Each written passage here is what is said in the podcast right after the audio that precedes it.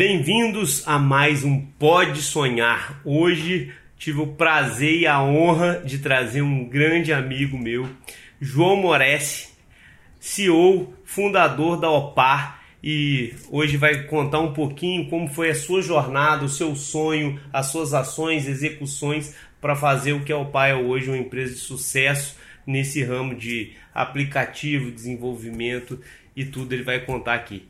Muito obrigado, irmão. Obrigado pelo convite. Vamos Se lá. apresenta aí pra galera. E aí, pessoal, tudo bem? Pô, primeiramente, Davis, obrigado pelo convite. É, fiquei muito Uma feliz honra. de poder gravar isso contigo. Eu vi que pô, você tem convidado pessoas é, é, com histórias fantásticas, com empresas pô, que têm uma expansão e um, uma aderência ao mercado brasileiro muito grande. E, pô, fiquei muito feliz de poder participar aqui e estar aqui contigo, né? Apesar de sermos amigos, jogar tênis e, e tudo mais, saímos para jantar de vez em quando. É, tomar pô, vinho. Tomar vinho.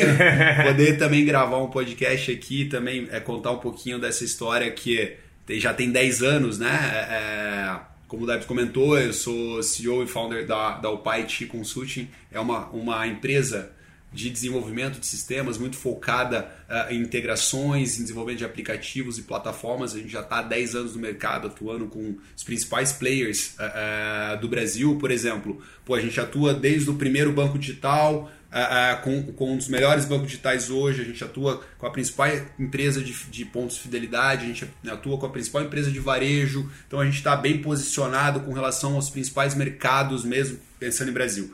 Né? É, existe hoje um, um, segmento dentro da empresa de internacionalização, é o que a gente está trazendo agora para 2022, uh, uh, mas é um foco um pouco diferente do que a gente vem atuando nos outros, nesses últimos 10 anos. Né?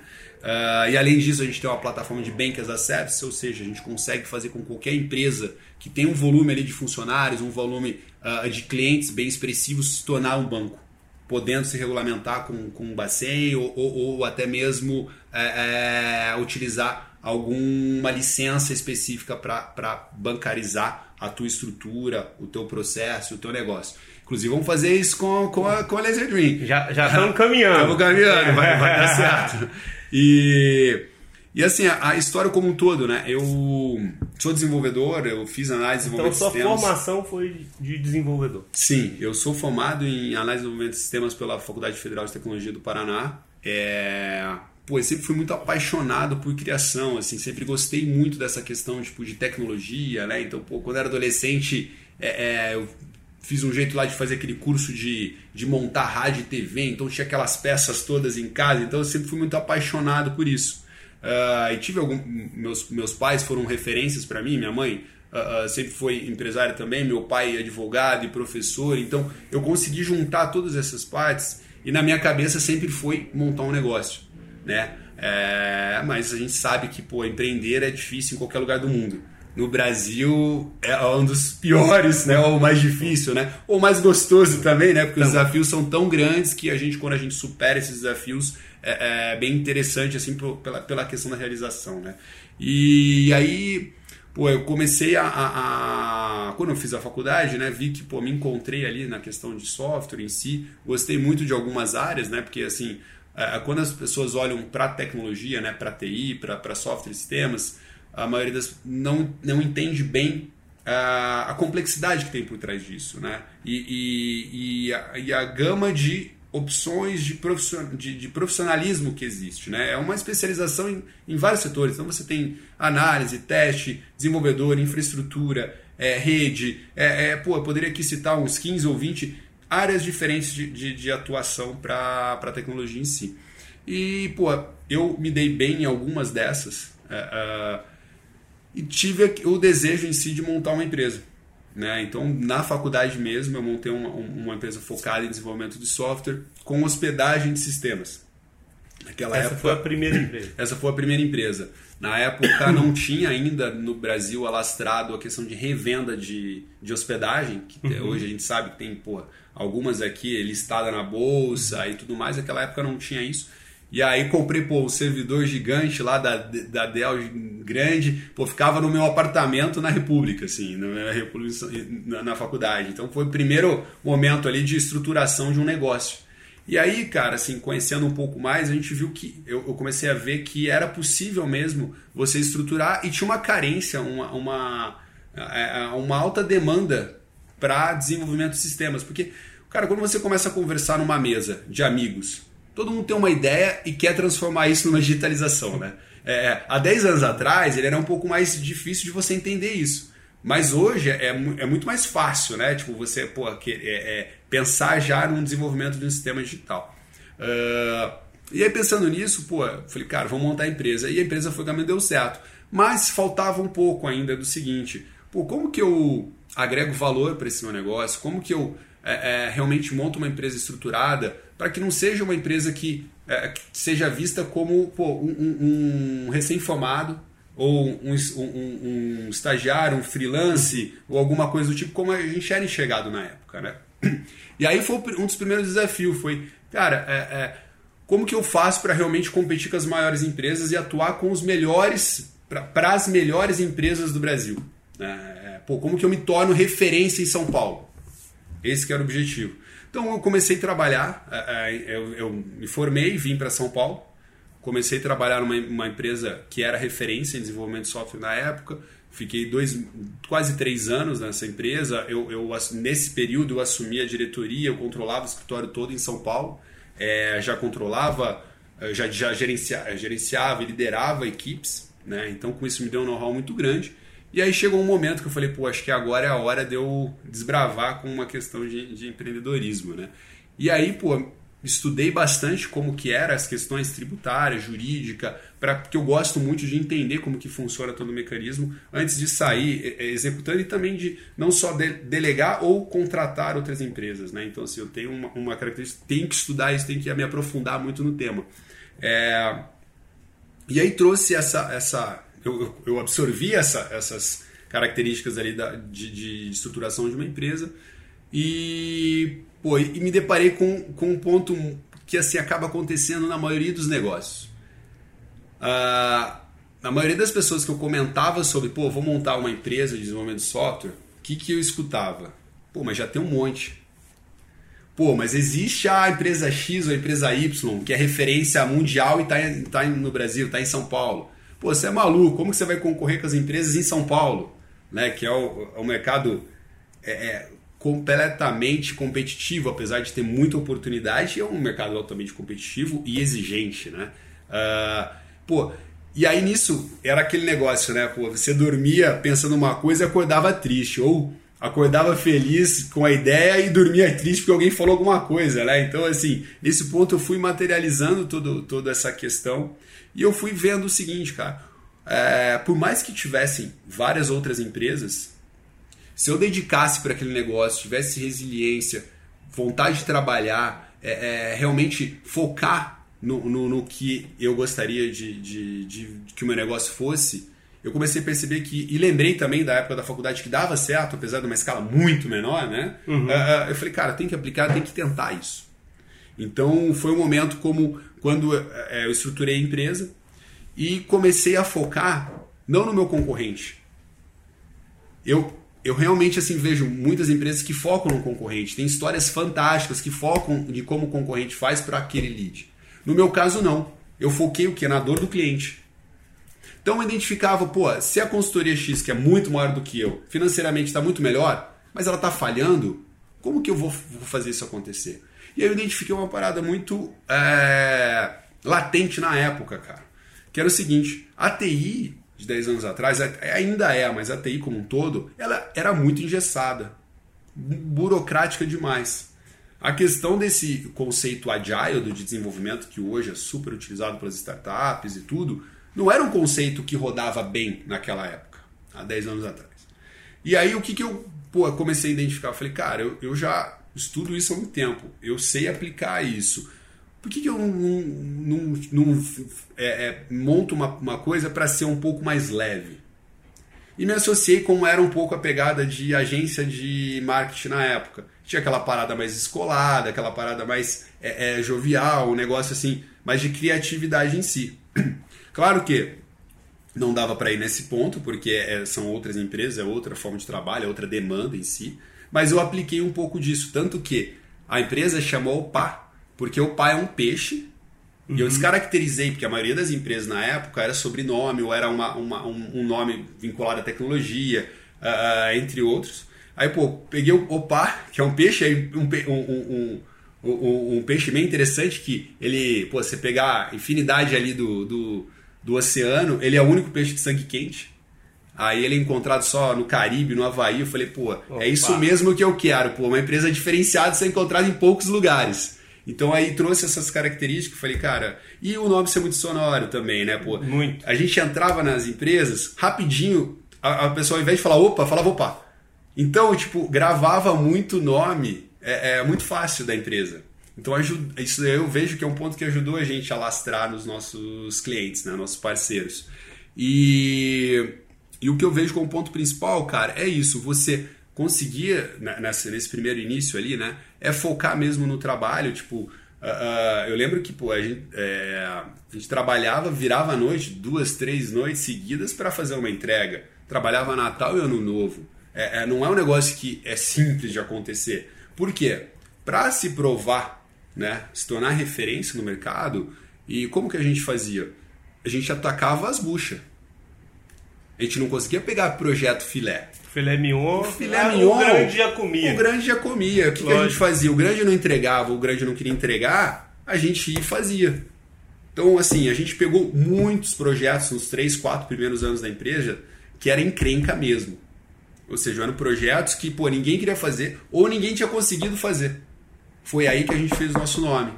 E a gente, assim, pô, os nossos clientes na época eram clientes de referência mesmo, na saúde, na construção, é, é, na parte de dados, uma empresa americana que tinha acabado de adquirir uma empresa aqui no Brasil, é, é, pô, e não conseguia ter entrega. Que a gente falava, pô, daqui que a gente vai fazer. E, e nisso a gente começou a ter uma pulverização do, do, da nossa característica. Como uma parceria mesmo, porque a gente identificava aquele, ali, aquele ponto da necessidade do cliente como um sentimento de dono. Então a gente se, a nossa cultura era essa visão. Se o cliente não tivesse aquilo pronto, não ia, dar, não ia resolver. Da mesma forma, para o OPA também não ia resolver, adiantar nada. Porque quando você está estruturando uma empresa, um dos, claro que uma das características é a monetização, é o, é o lucro. Sim. Mas se você tiver somente o lucro e não tiver um case que vai te alavancar, pô, você não cresce. Se você não cresce, você morre. Então, assim, o ponto principal que a gente via nisso é, é, era, pô, como que eu vou realmente atender com um case específico uma dificuldade para me tornar referência e os meus clientes me indicarem para outros. Então foi essa estratégia que a gente usou, a estratégia do boca a boca. Por quê? Quem compra TI nessa, nesse nível de TI não é, um, um não é uma pessoa que está andando na rua. Sim. Não é uma pessoa que está vendo um, um totalmente um, comercial. Não. É alguém que vai estudar empresas, vai pegar cases, vai comparar, vai ter referências e aí ele vai fazer uma, uma, uma comparação para fazer a contratação. O que, que, a gente, o que, que a gente pensou na época? Cara, se eu tenho um gerente de TI que contratou a gente, ou um diretor de TI, eles gostam do nosso trabalho, se ele indicar para um outro, o caminho para a gente fazer isso ter sucesso nessa nessa, nessa prospecção, ela é muito maior, que está vindo de uma referência. Então a gente focou muito nisso. Então a gente ficou quase sete anos, seis anos e meio mais ou menos, sem ter uma área comercial. Então, por exemplo, eu, eu faço muito relacionamento e, e venda na empresa até hoje, né? Mas eu, meu DNA é técnico. Sim. Eu sou técnico de formação. Então, eu, eu fazia muito mais uma venda consultiva do que realmente uma venda comercial. É... E aí isso daí nos ajudou muito porque eu não precisava investir em marketing, não precisava investir em, em, em, em, publicação, tanto que é algo que a gente começou a fazer nos últimos três anos. Né? Tipo, pra, pra, daí a gente percebeu assim, pô, crescemos pra caramba, a nossa indicação do boca a boca ela é excelente, mas vamos, acho que a gente está perdendo uma fatia aqui, vamos tentar pegar a fatia de quem não nos conhece. Aí a gente mudou, a gente estruturou um brand maior para que a empresa fosse mais conhecida dentro do mercado Uh, mas qual que é o grande ponto nisso, né? Uh, que quando a gente foi para essa nova etapa de concorrência para marketing, né, para para brand mesmo, as pessoas virem até a gente, não a gente até eles.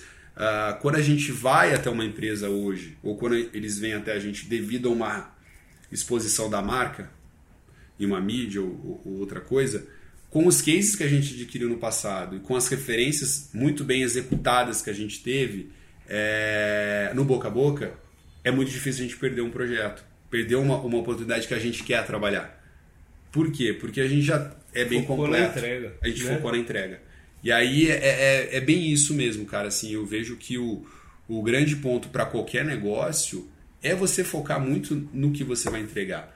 E pô, falar que é fácil, não. Hoje, resumidamente falando, a gente fala, pô, é, tivemos problema, deu certo, hoje é uma história de sucesso, mas assim, essa jornada ela é muito dolorosa, né? É, assim, não é um negócio fácil e simples, né? Tipo, pô, quantas vezes eu não dormia pensando num projeto ser aprovado, quantas vezes eu dormia pensando num problema que, que ninguém conseguia resolver e, e, e, pô, sonhava com a solução. E, tipo, tem gente que acha que não acontece, mas isso acontece, você sonha com o negócio.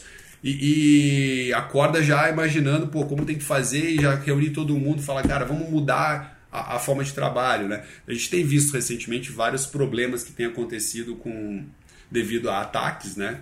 É, cara, na época não existia muito essa questão de ataque desse jeito, mas existia uma questão, tipo, às vezes de indisponibilidade devido a alguma implantação terceira ou alguma integração que não, não, não tinha sido mapeada. E, pô, muitas vezes o sistema fica fora do ar ali algumas horas, é um prejuízo violento, né? Então, assim, não tem como a empresa ficar muito tempo fora do ar, né?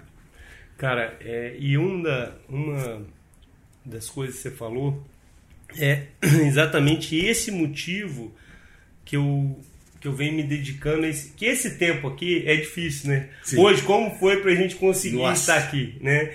É, correria sua, eu com outras correrias, enfim, quase não conseguimos. No final do segundo tempo conseguimos. Então, ou seja, grande vantagem, né? É, aquela questão de, de por que eu estou me dedicando a isso, né? As pessoas, ah, o que, que tem por trás? O que tem por trás é mostrar a realidade do empreendedor.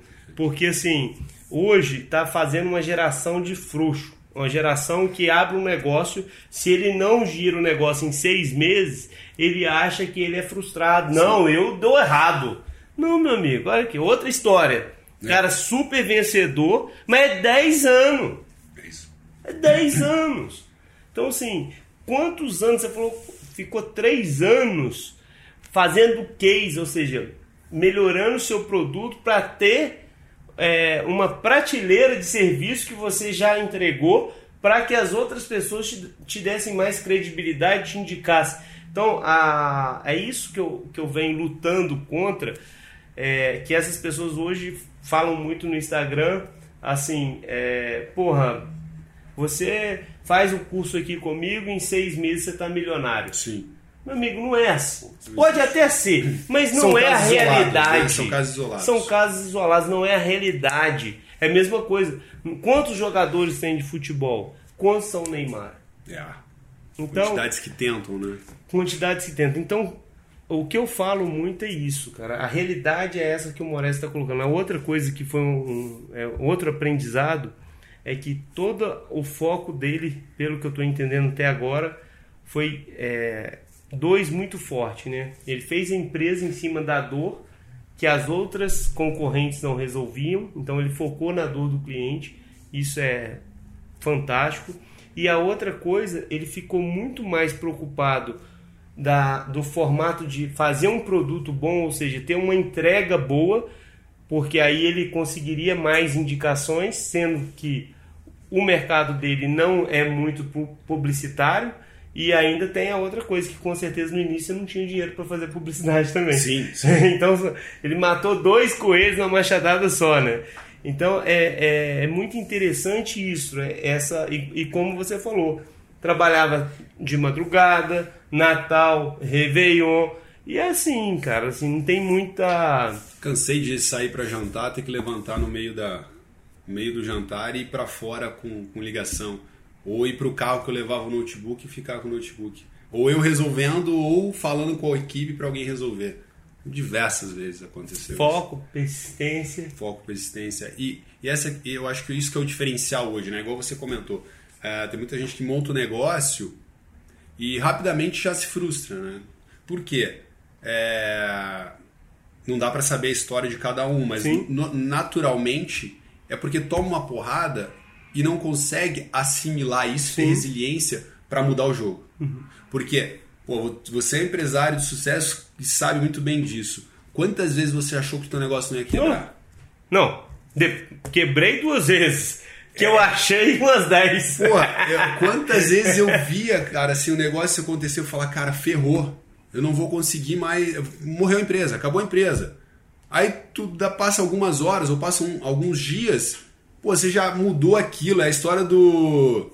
Do, do, do, receber um limão e fazer uma limonada, né? Sim. É bem isso mesmo, cara. Sim. Tipo, você pega o limão, de repente você começa a pensar como que você consegue mudar esse jogo. Mudar o jogo. É igual o que aconteceu recente na pandemia. Sim. Pô, a gente, a nosso, um dos nossos principais clientes era do turismo. Cara, foi totalmente afetado. Totalmente. Da noite pro dia, os caras cortaram uh, ah, 60% da jornada de trabalho, né? É, e estruturado para os projetos. A gente tinha quase 100 pessoas, se eu não me engano, atuando nessa Nesse demanda, projeto? Nessa demanda desse, desse, desse, desses clientes de turismo, desses clientes de turismo. Cara, e a gente viu um cenário que é o seguinte, cara, eles também não tinham o que fazer. Não sabia como que ia ficar. O que, que a gente fez? Cara, eu lembro que a gente ficou duas madrugadas. Eu chamei a galera, a galera foi para minha casa, tipo, meia-noite mais ou menos. A gente ficou, rodou a madrugada, a galera saiu, voltamos depois, ficamos durante o dia montando algumas estratégias para pivotar. Qual foi o principal, principal ponto que a gente colocou ali de, de solução? Era como não demitir pessoas. Ou se tivesse que ter alguma demissão, que fosse a menor possível. Então o que a gente focou, cara, na época?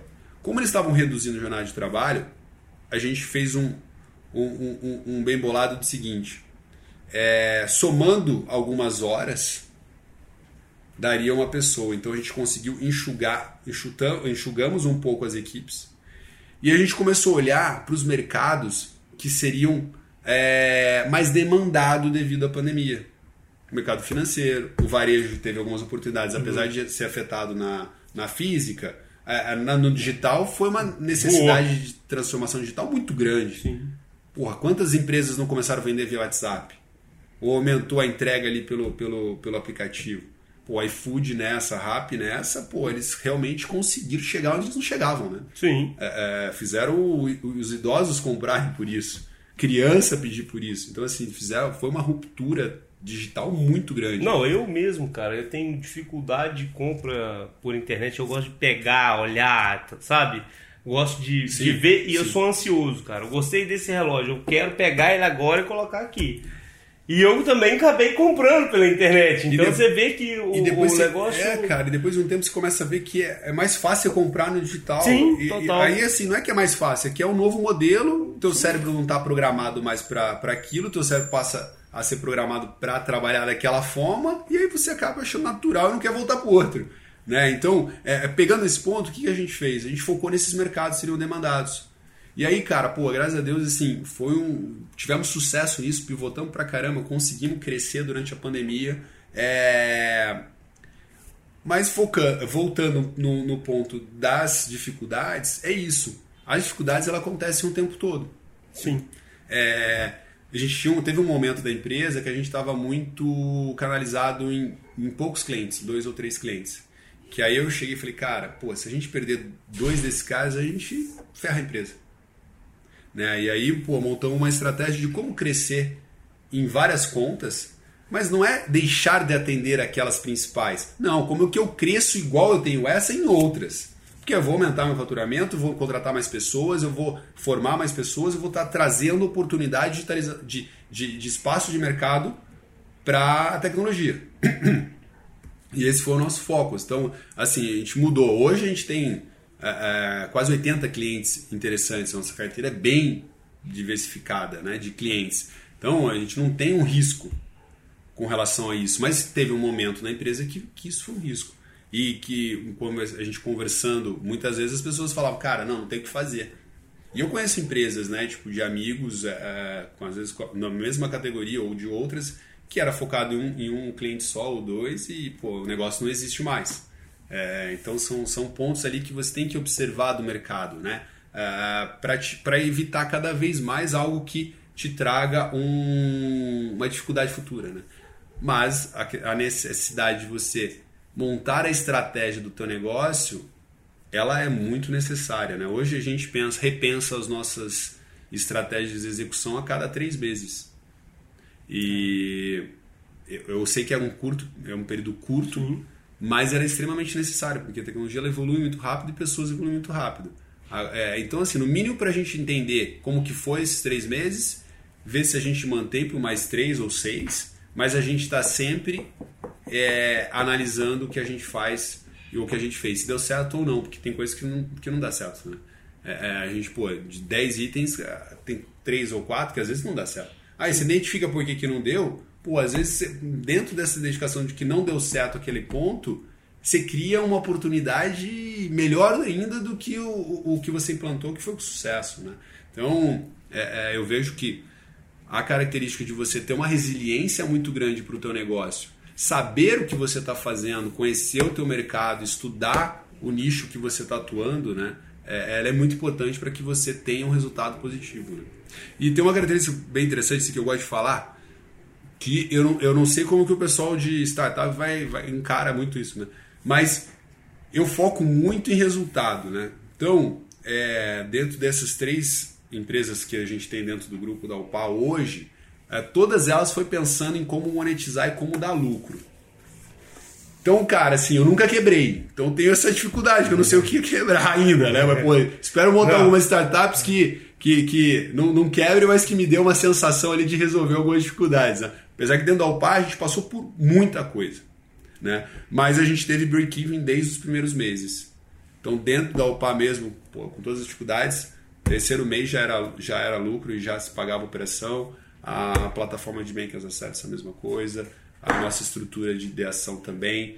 E, e a nossa empresa de RH que está se formando agora já começa a dar, já nascer com, com, com, com lucro ali. É, claro que as características hoje elas são um pouco diferentes, porque eu entendo que as novas empresas que a gente for montar, a gente vai inserir é, é, mais dinheiro e mais recursos como investimento para nascer já mais estruturado, mas naquela época a gente não tinha, igual você comentou, que, eu, que foi resolvido um, um cenário, pô, a gente não tinha dinheiro para fazer publicidade.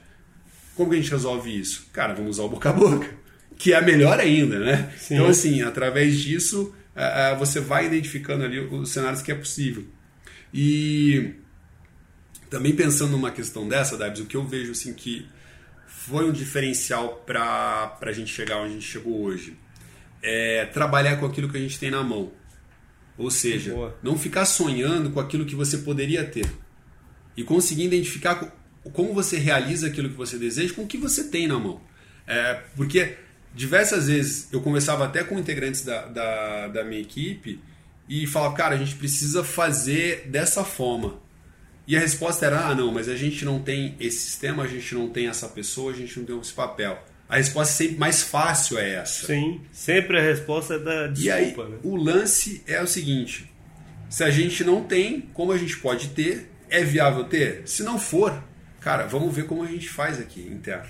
Perfeito. Então, é, é, é, é, essa forma de pensar, de utilizar as ferramentas que você tem na mão, ela é a melhor maneira de um, de um negócio dar certo. Eu sempre falo, cara, vai pra guerra com a arma que você tem. É isso. Ou não. Ah, não, então já que eu não tenho arma nenhuma, eu vou agora ficar de braço cruzado esperando a morte chegar. Então, pô, vai, vai, vai do jeito que dá. Tem... Com a arma que você tem hoje. Amanhã você pode melhorar o seu Arsenal. Tem um ditado aí que é antigo, que é não tem cão, caça com gato. Caça com gato. E o gato vai, vai caçar muito. Você tem que fazer o gato caçar mesmo. Exatamente. Então é, é, é mais E se ele não souber caçar, você ensina ele você a caçar. ensina ele, é lógico.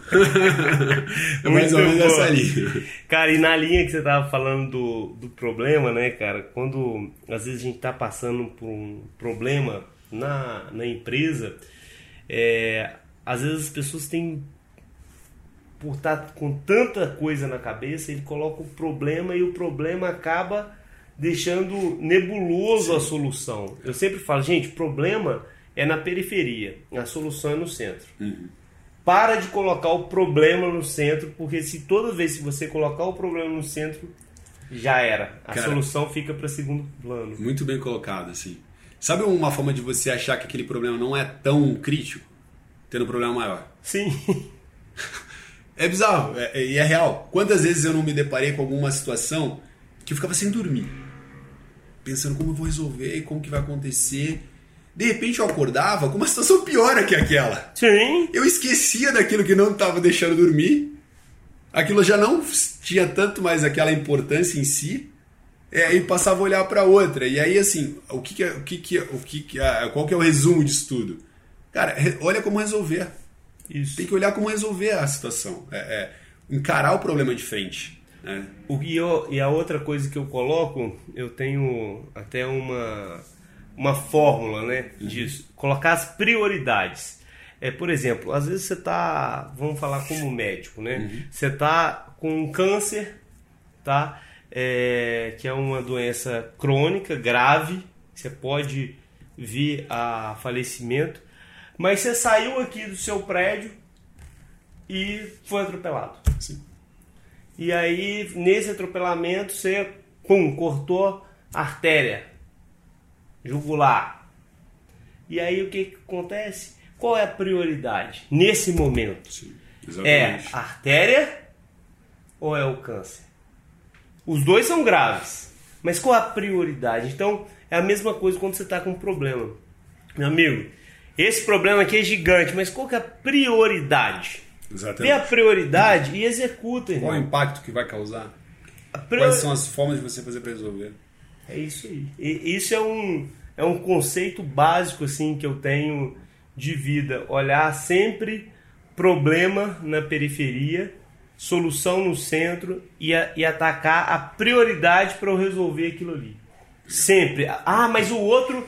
Claro que às vezes um, um corte aqui, eu coloquei na jugular, todo mundo vai colocar jugular, mas às vezes um braço quebrado sim, é muito sim. menos grave do que o câncer, certo? Sim, Só que um braço quebrado naquele é momento é a, é a, né? primeira, é a prioridade. Cara, eu acho que isso aí é, é fantástico.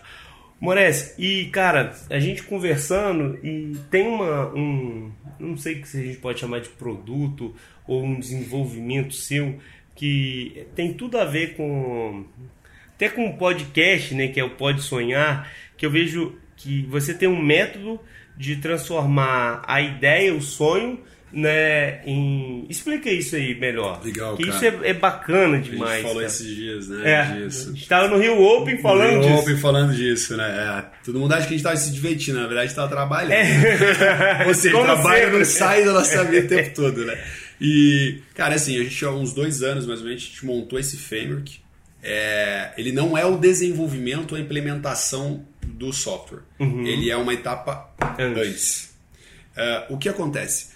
Isso, ele pode ser aplicado tanto para pessoa física, startup, empresas de grande porte. Uh, uh, qual, qual é o ponto dele? Quando você tem uma ideia, é, mas você ainda não tem a definição de como implementar. Então, o que acontecia muito? A gente recebia muito, muita demanda uh, de empresas que não estavam totalmente estruturadas com a TI, ou para uma área específica. Às vezes a empresa era uma empresa de TI, utilizava TI, mas aquela área específica não estava totalmente mapeada ou totalmente organizada para o desenvolvimento do software. Uh, e, é, e, assim, como eu comentei, Existem várias linhas de desenvolvimento de software, desde que você consegue construir uma semana, até mesmo softwares que você leva anos a serem desenvolvidos com equipes de 100 pessoas, 150 pessoas. Então, assim, é, é, é, é legal comentar isso porque às vezes as pessoas olham muito mais no lance, ah, vou contratar um desenvolvedor, um, um estagiário e ele vai fazer, ou vou contratar um freela e ele vai fazer, e não dá certo, né? É, aí esse framework entrou muito assim, tipo, a pessoa tem a ideia, vou jogar aqui como uma pessoa, uhum. acho que é mais fácil para explicar, e ela não tem a materialização disso. Ou seja, está na cabeça, ou às vezes num papel de pão, uh, mas sistemicamente, o que, que ela precisa para que isso aconteça? Então você vai ter, dentro de, desse frame, que a gente utilizou várias metodologias uh, para captar a ideia, para estruturar em listas de funcionalidades, é, montar um ecossistema que aquela ideia necessita e ter uma visão de um parque tecnológico. É, é, o que, que ela precisa fazer para montar um MVP, né, um, um, produto mínimo viável ali para rodar em três meses, mais ou menos, fazer os testes. e ou que ela precisa para um ano, cinco anos. Né? Então a gente gera um backlog, a gente aplica design thinking, a gente cria mind map, a gente é, usa brainstorm, é, várias, vários conceitos para que a ideia seja materializada. E no final disso tudo, são algumas sessões que são executadas. É, no final disso você tem um documento que descreve a tua ideia em sistema digital. Né? Que a ideia assim é, é você pegar a ideia e transformar isso numa digitalização. Né? Pensando aqui numa transformação digital é transformar a tua, a tua ideia uh, uh, uh, em software. E pô, você vai sair com histórias escritas, né? Porque tem um conceito muito que a gente uma navegação, vou comentar assim, um login. Uhum. Um login é uma história, né? Porque ele pode ser um login numa base de dados, ele pode ser um login usando o Google, né? Que seria o login social, ele pode ter um login usando certificado digital, pode usar um banco para fazer o login. Então, é uma historinha ali que é escrita de como que você quer esse login. Né? Aqui eu já comentei várias coisas, eu tenho certeza. Quando eu falei login, todo mundo pensou no, no e-mail e na senha, né? Uhum. Mas, pô, você pode ter uma necessidade muito maior do que somente um, um e-mail e uma senha. É... Então é mais ou menos isso. Dentro desse framework a gente vai mapeando essas regras de negócio é, e, e, no final você tem também uma tela navegável que você realmente vai ver aquilo que você deseja. Não é um layout final para você implementar, mas é algo que quando você pensar na tua ideia você vai saber o fluxo que ela acontece. Ela vai saber as integrações que você precisa. Por exemplo, ah, preciso integrar com CRM, eu preciso integrar com uma empresa que emite nota fiscal, eu preciso integrar com, uh, com uma API X ou Y. Né? Eu, eu, onde que eu vou hospedar isso? Vou hospedar isso numa Amazon, numa Microsoft, num Google, num servidor simples. Né? Então, assim, é, é esse framework, a ideia é ter uma visão sistêmica de um sonho, de uma ideia. Então, assim, uh, uh, para quem tem esse desejo de desenvolver um software, esse framework é totalmente aplicável se ela tem um sonho de criar uma empresa de tecnologia, a primeira coisa que tem que fazer é materializar essa ideia em software. Não é simplesmente escrever o que o, o, o sistema precisa, não. É muito, muito abrangente. É, é muito mais no detalhe do que isso. Porque as grandes falhas que a gente vê hoje no mercado de empresas que começam e não conseguem terminar ou não têm sucesso na implementação de software é exatamente essa você não ter o visual do todo e saber aonde você está entrando. E um conceito muito grande que a gente aplica nisso, a gente demonstra para quem está querendo essa, essa visão, que eu acho que é muito importante, eu tenho falado muito isso na maioria das, é, das, das, conversas que eu tenho sobre criação de, de, de, software hoje, que é você não pensar mais em, em projeto, né? você realmente utilizar o conceito de produto. E o produto ele começa e não termina, o projeto tem um começo, meio e fim. O produto ele tem que continuar evoluindo. Então hoje se você pensar num software que você vai desenvolver uma única vez, não vai ter equipe de sistema para evoluir. Não é, não estou falando para dar suporte e Sim. sustentar, não é isso. Estou falando ter uma equipe para dar continuidade. Cara, não vai dar certo. Conheço pouquíssimas que deram certo. Se, se eu conhecer alguma, para falar a verdade.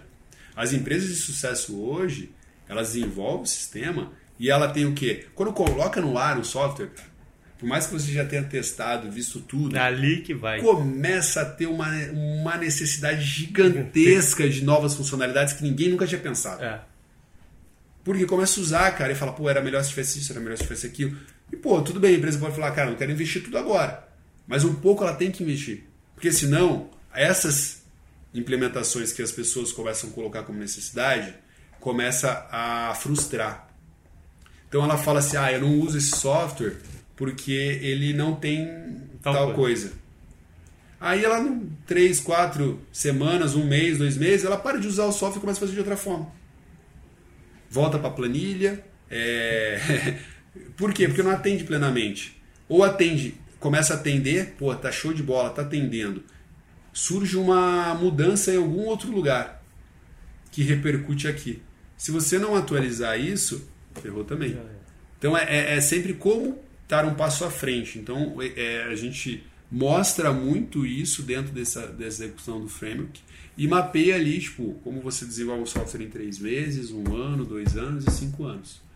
Então, é, é, a ideia desse framework é muito aplicada a isso.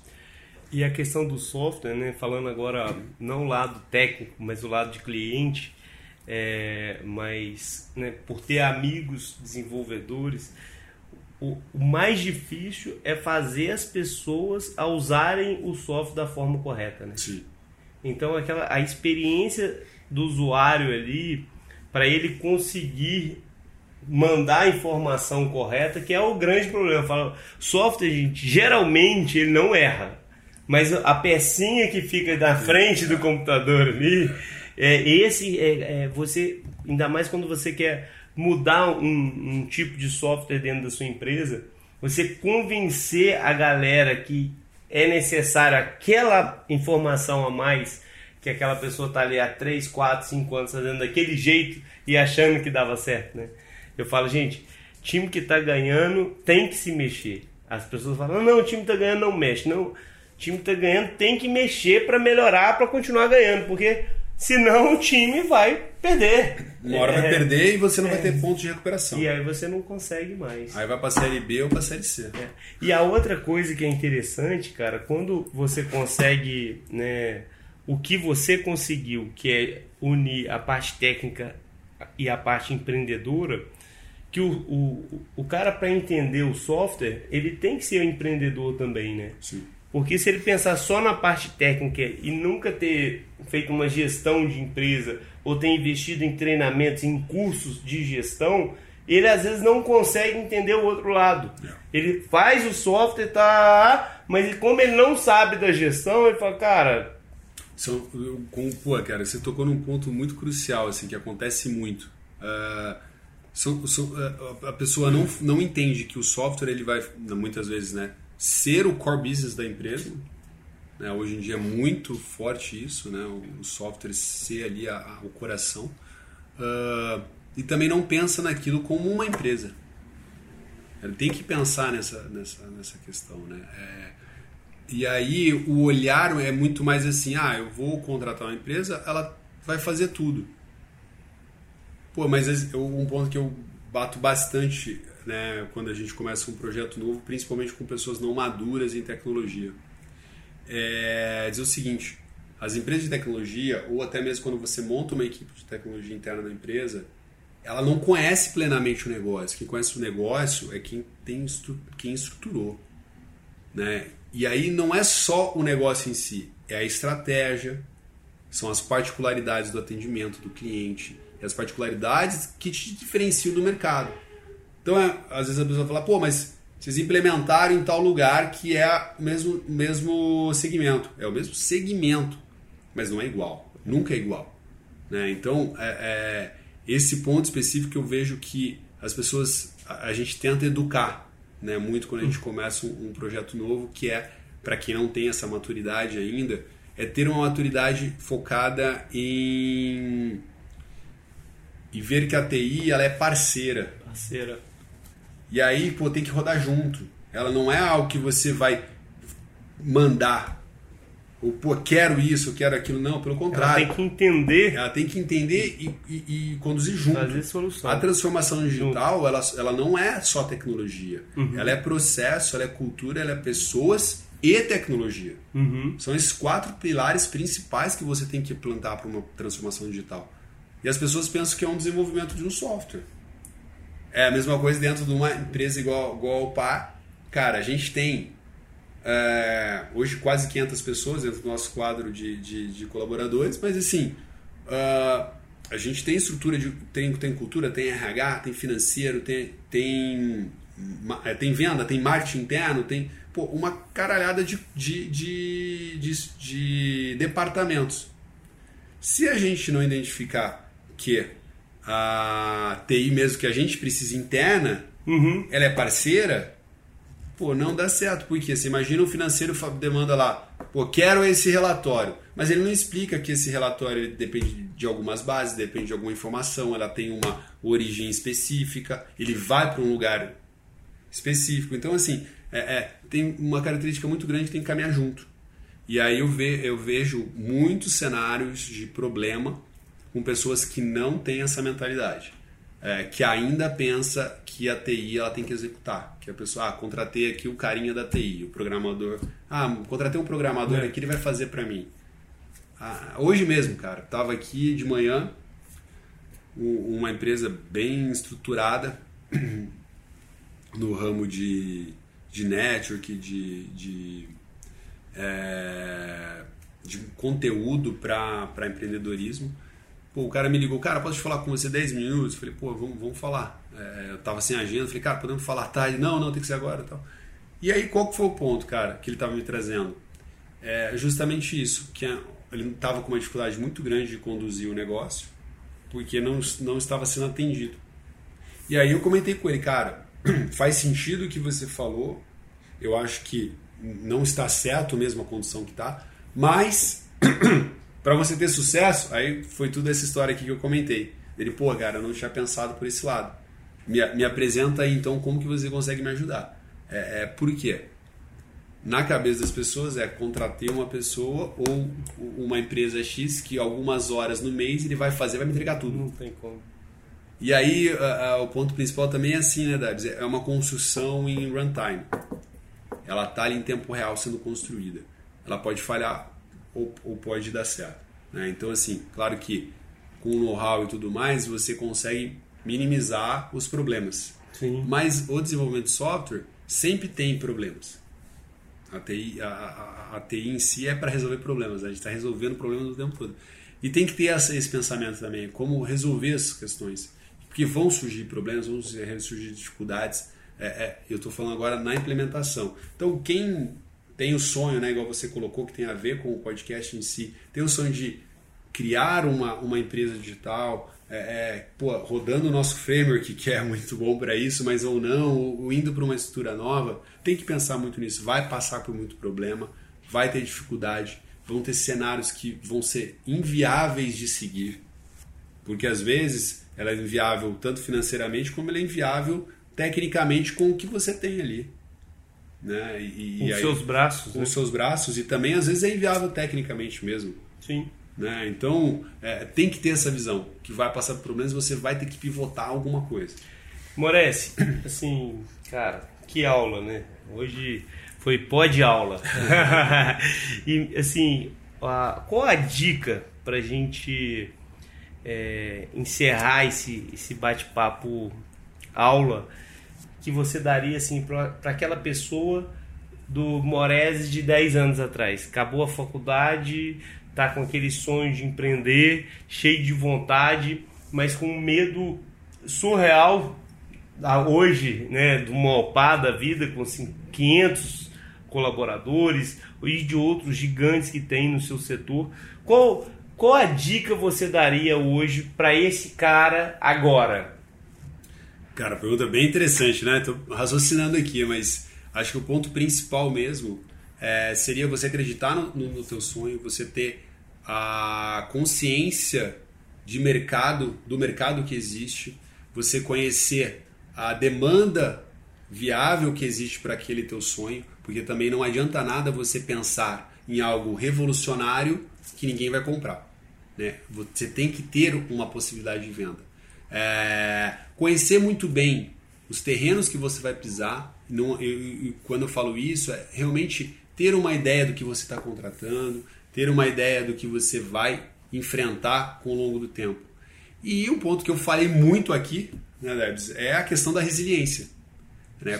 Ter muita resiliência para que aquilo aconteça. E, pô, e trabalho duro, né? não trabalho fácil não vai não vai fazer negócio nenhum dar certo. Então trabalhar muito e pô, aquele ponto, né? Deus ajuda quem cedo madruga e é verdade. Pô, dorme tarde e acorda cedo. Você vai ver só trabalhando que vai dar certo, vai ter sucesso. E vai pra guerra com a arma que tem. Vai pra guerra com a arma que tem. Essa perfeito. é a cereja é do bolo para completar isso daí tudo dessa dica. Vai vai pra guerra com a arma que Foca tem. Foca no que você no que você pode naquele momento e não, não, e não pense naquilo que você não tem que poderia ter para te ajudar. Não. Pô, se eu tenho essas informações, se eu tenho esses equipamentos, se eu tenho essa equipe, como que eu faço isso para levar para o meu próximo nível? Tá, no caralho. É bem isso. Irmão, foi. Pô, obrigado aí pela. Acima do nível. Papo, isso daí não foi um papo, foi uma aula. Cara, foi foi muito foda, tenho certeza que todo mundo que chegou até agora aqui nesse vídeo sabe do que eu tô falando. Galera, aproveita aí, se inscreve no canal, vem muita história boa ainda pela frente. Foi hoje, não foi um bate-papo, foi uma aula que, de um monstro com 500 pessoas na empresa. Enfim, o meu filho tá mandando aqui falar assim, ó, dá o joinha também, dá o, um curtir aí para o YouTube entregar a gente mais. Morece, muito obrigado, irmão. Valeu. Foi do caralho. Ótimo.